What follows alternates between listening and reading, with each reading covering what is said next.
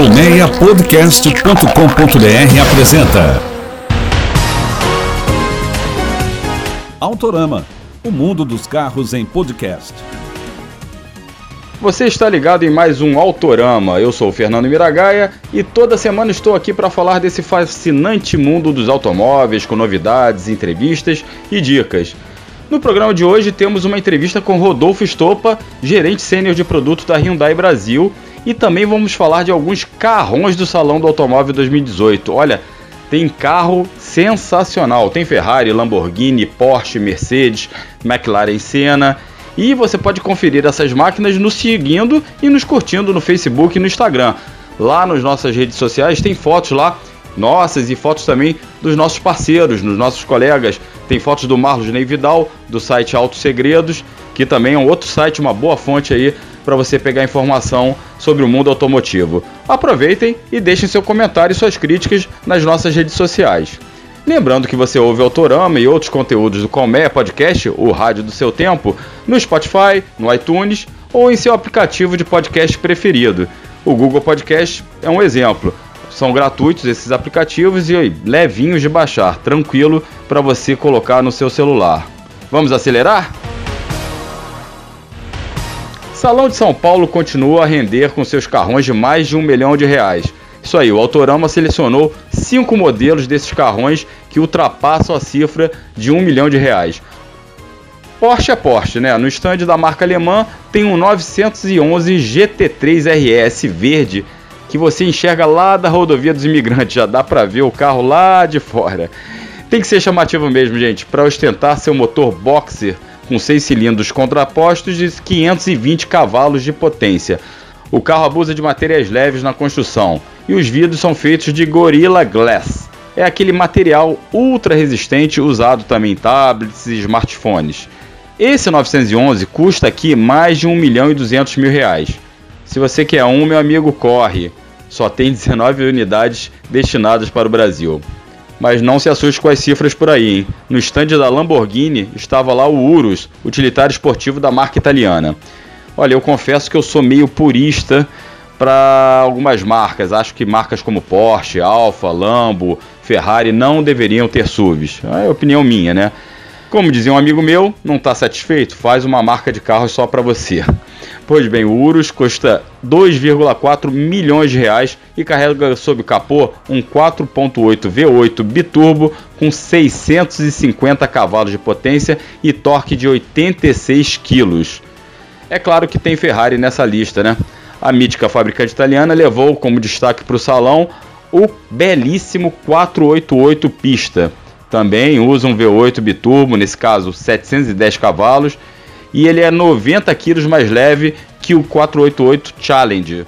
Com isso, ele chega à velocidade máxima de 340 km por hora. Quer saber o 0 a 100? Conta comigo. 1, 2, antes de você falar 3, ele já chegou aos 100 km por hora. O 0 a 200 é em 7,6 segundos e o 0 a 100 em 2,85 segundos. Ah, o preço dele? 3,7 milhões de reais. Tem mais um V8 biturbo no salão. Desta vez serve ao maior ídolo brasileiro de todos os tempos nas pistas. É o McLaren Senna e merece ser visto de perto. Seu motor é de 4.0 litros, rende 800 cavalos de potência. O preço, 8 milhões e meio de reais. E na Mercedes, a maior estrela é um super carro chamado AMG One. Ele é lindíssimo também. Ele usa é, componentes e motorizações, tecnologias vindas da, da Fórmula 1, né? Da Mercedes Fórmula 1. E com, só que ele usa um V6 de apenas 1.6 litro biturbo combinado a motores elétricos. E isso tudo, gente, rende mil cavalos de potência combinada. Mil cavalos, é isso mesmo. Chuta o preço: 11,6 milhões. Mas se você quer um, desiste o modelo terá apenas 275 unidades produzidas e todas já foram vendidas, inclusive três para o Brasil. Saiu a lista com os finalistas da segunda edição do Prêmio Wall Carros. São oito categorias, mais uma categoria que estreia agora em 2018, que é o voto popular para o, destaque do salão. Na principal categoria, que é destaque do ano, os finalistas são Citroën C4 Cactus, Fiat Cronos, Ford K 2019, Toyota Yaris e Volkswagen Virtus. A premiação ocorre no dia 27 de novembro e você pode ver a lista completa lá no site do UOL, também nossos colegas, lá no carros.uol.com.br. Autorama, o mundo dos carros em podcast.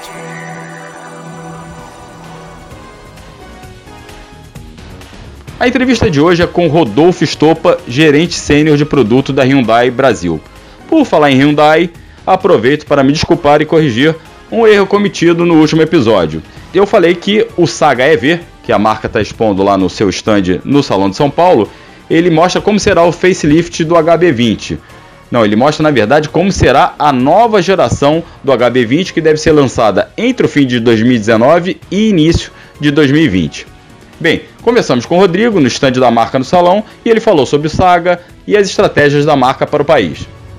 Rodolfo, um dos grandes destaques do, da Hyundai aqui no Salão de São Paulo é o Saga EV, o conceito que muita gente fala que já sugere como vai ser o HB20. O que, que a gente pode tirar desse conceito para produtos futuros da marca? Bom, o, o Saga EV ele é, um, ele é um carro conceito, né? É, ele representa um pouco a visão da Hyundai do Brasil do que seria uma mobilidade urbana é, no futuro, ou seja, é, são carros compactos, carro prático de dirigir na cidade, carro ecologicamente correto, portanto elétrico, mas é, com aquela robustez que um SUV entrega. Então a ideia do, do Saga é ser um SUV compacto urbano. É, como todo conceito, acho que a ideia é justamente antecipar, antecipar e testar algumas, algumas tendências, né? É, todo carro conceito ele também tem uma ligação com a, com a própria imagem da marca, né? Então a ideia é justamente testar algumas soluções de design, algumas soluções estéticas que a gente possa vir aplicar no futuro em algum modelo da marca. Né? E testar a recepção do público, né? Isso é muito importante. Vocês conseguem medir, porque o salão é uma coisa muito movimentada, muito agitada. Vocês conseguem medir, mensurar essa receptividade do público para esses conceitos? É, a gente. É lógico que é uma das formas de medir, mas a gente é, faz pesquisa de mercado durante o Salão de São Paulo, então a gente aborda algum, alguns consumidores para entender qual é, qual é a, a percepção do, do, carro em si. É, também a gente acaba usando muito também os, os veículos de imprensa, né? É, para ver o que, que, sai na imprensa, como é que a imprensa está tá, tá, comentando sobre o carro. Então a gente acaba conseguindo juntar alguma, algumas opiniões para saber se o carro, se ou o carro ou, ou algumas, algumas, é, alguns conceitos do carro estão sendo bem aceitos no, no mercado e o que, que a gente pode usar dali para o futuro, né? O que você mais destacaria no, no Salão de São Paulo, no estande da Hyundai esse ano? Olha, a gente está com bastante novidade é, na linha também de, de importados, né? Então, a, a nosso parceiro Caoa apresentou alguns modelos, é, todos os modelos renovados da gama. Então, isso é isso para a marca Hyundai no Brasil, isso é bem interessante. Ah, do lado da HMB, é, a gente tem um, um Creta Show Car. O Creta é hoje um SUV compacto mais vendido do Brasil e uma das versões mais vendidas dele é a versão topo de linha, a versão Prestige. Então, a gente é, veio com a proposta agora de fazer uma, uma versão talvez um pouco mais luxuosa, né? é, mudando um pouco o interior do carro, um, um acabamento mais sofisticado, mais equipamentos, para também testar e ver se a gente segue adiante e tem uma versão mais equipada do, do Creta. E também, claro, o grande destaque nosso, o Saga, né, seja, antecipando aí é, o que pode ser algumas linhas dos próximos carros da Hyundai, né, e, e testar um pouco essa, essa aceitação no, no mercado. Agora, a Hyundai tem o segundo carro mais vendido do país, que é o HB20, e a percepção é, da marca que a gente percebe com com o público e com quem a gente entrevista é de que é um carro que sempre que oferece um design mais ousado, um acabamento um pouquinho superior, geralmente na categoria, manter esse padrão é complicado assim no mercado brasileiro porque você já cria uma expectativa alta. Vocês começaram com um produto novo, já são vice-líderes com esse produto. Manter essa expectativa sempre atendida é um, é um desafio? É, tem aquele velho, aquela velha frase, né? Chegar é fácil, se manter que é difícil, né? Então a gente teve muito sucesso no HB20 em 2012 quando lançou o carro. Realmente o carro foi uma, uma, uma um quebra de paradigma no mercado brasileiro em termos de design, qualidade, equipamentos. E agora a gente tem um desafio de, é, ao renovar o HB20 na próxima geração, manter essa expectativa lá em cima, né? E superar essa expectativa, na verdade, para manter o HB20 como um carro de sucesso, né? É, realmente é impressionante que o carro, depois de seis anos, ainda é o segundo carro mais vendido do Brasil. E, então a gente conseguiu aí juntar alguns atributos ao longo desses seis anos que a gente vai tentar levar para o próximo HB20 quando vier né, e tentar melhorar uh, algumas, alguns atributos do carro. Né? Vocês mostram também no Salão de São Paulo o Ionic, os, o hatch 100% elétrico da marca. Qual a importância de você ter um carro elétrico, independentemente da questão de que vocês não confirmaram ainda a vinda dele para o Brasil, mas a importância de ter um carro desse no stand? Tá, a Hyundai ela tem o Ioniq no mundo inteiro, é um carro, o primeiro carro que tem as três motorizações, né, elétrico, híbrido, híbrido plug-in. Uh, nós mostramos em 2016 o Ioniq híbrido e agora trouxemos o carro elétrico. Eu acho que é, é, é fundamental, ou seja, toda a marca hoje em dia está marcando presença é, com, com um powertrain é, ecologicamente correto. Então, acho que nesse, nesse, nesse sentido, toda a marca tem esse papel de, de tornar a, a mobilidade mais mais ecologicamente correta e a na Hyundai não é diferente. Então a gente está com a Ioniq aqui para testar, para ver como é que o, o mercado aceita.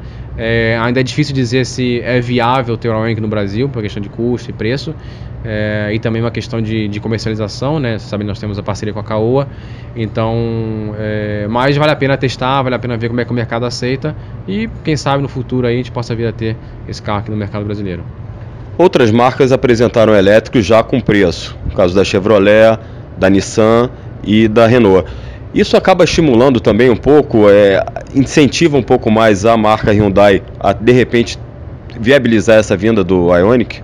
Acho que com certeza, assim, é, tem certos momentos em que é bom você deixar a concorrência abrir o caminho e você ir um pouco atrás, né? Então, é, acho que é interessante outras marcas começarem a, a lançar elétrico, vai se criando um mercado para isso, vai se criando uma demanda.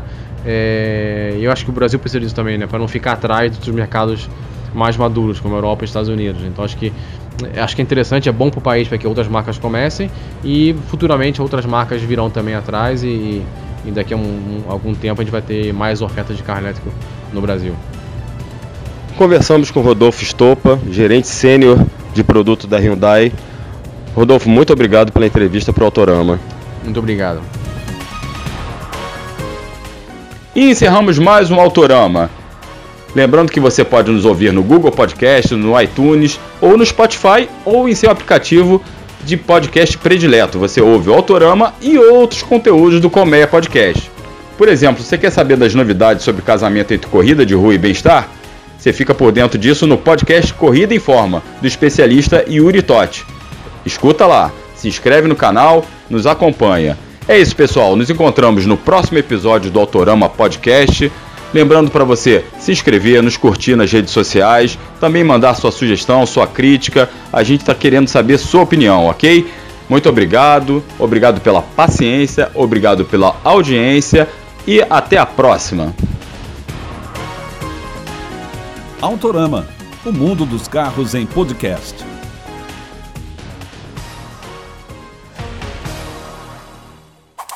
Colmeia Podcast, o rádio do seu tempo.